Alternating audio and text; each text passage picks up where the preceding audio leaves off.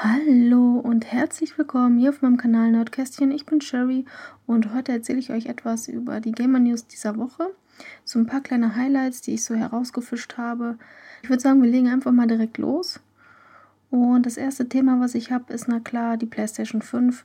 Sie sollte ja jetzt vorgestellt werden, wurde dann ja wieder abgesagt. Ist ja alles so ein bisschen ähm, durcheinander zurzeit.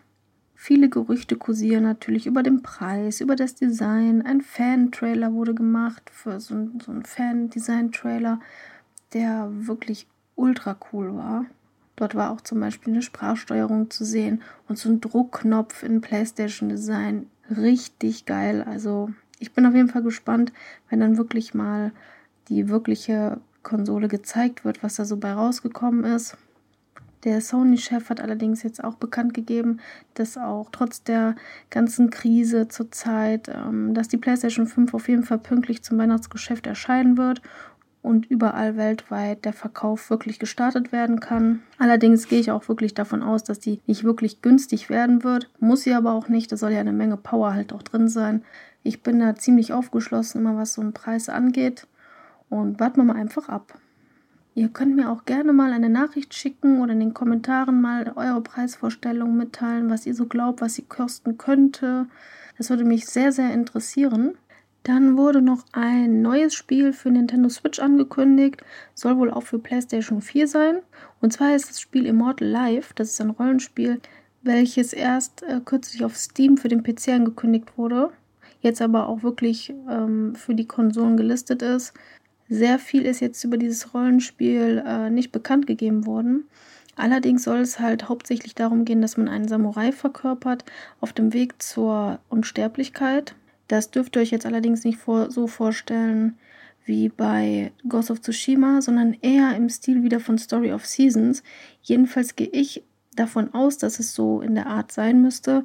Es geht auch hier wieder um Fischen, verschiedene Pflanzen, ähm, Events soll es geben, auch um Landwirtschaft. Das Aussehen von den Bildern her, die ich jetzt gesehen habe, es gibt dazu jetzt noch keinen richtigen äh, Gameplay-Trailer, sieht so ein bisschen aus wie Story of Seasons, aber ist jetzt wirklich nur so meine Vermutung, kann jetzt natürlich auch komplett anders sein, aber von den Bildern, meiner Meinung nach, sieht es so ein bisschen aus, könnt ihr euch gerne mal angucken. Dann, ähm, dann werden sich noch viele daran erinnern, damals an Art Academy welches es für den DS und 3DS gab. Jetzt soll im Herbst ein Spiel für die Switch kommen, das heißt Such Art und ist eine Malsimulation einfach. Ähm, nicht wie Art Academy, sondern wirklich wie als wäre man jetzt in seiner Galerie, malt Bilder und kann die hinterher auch veröffentlichen und zeigen. Wie genau das ist, es ist noch nicht so viel bekannt gegeben. Allerdings kann man wirklich anhand so kleinen Trailer sehen, dass man tatsächlich detaillierter malen kann wie man jetzt ganz genau malt, damit ist jetzt nicht bekannt gegeben worden. Ich persönlich könnte mir jetzt natürlich gut vorstellen, dass man durch die Bewegungssteuerung des Joy-Cons vielleicht malen kann. Allerdings könnte ich mir dazu dann noch vorstellen, ähm, dass man noch vielleicht so einen Stylus, also so einen neuen Touchpen dazu liefert zu dem Spiel. Äh, es gibt ja wohl auch schon einen, den man dafür benutzen könnte. Das ist jetzt natürlich alles nur meine Idee keine Ahnung, ob das jetzt so gemacht werden wird. Ich persönlich habe jetzt Art Academy sehr oft gespielt damals, beziehungsweise habe es gemalt. Äh, hatte verschiedene Versionen davon. Wie weit jetzt der Umfang in Such Art ist, weiß ich jetzt nicht. Man sieht schon einige Werkzeuge, Schwämmchen und alles Mögliche. Vielleicht werden ja bald mehr Details bekannt gegeben darüber. Jetzt noch so ein paar News über ähm, Games, die, auf die sich viele jetzt bald freuen, die herauskommen, wie zum Beispiel Last of Us.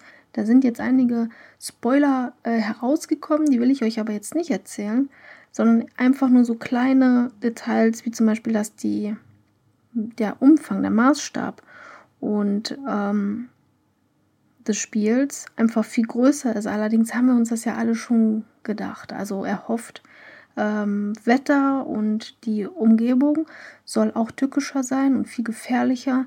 Halt, es soll rutschenden Schnee geben zum Beispiel. Man soll mehr auf die Dinge achten im Game, die für uns heutzutage selbstverständlich sind. Also es soll wirklich viel mehr Möglichkeiten geben.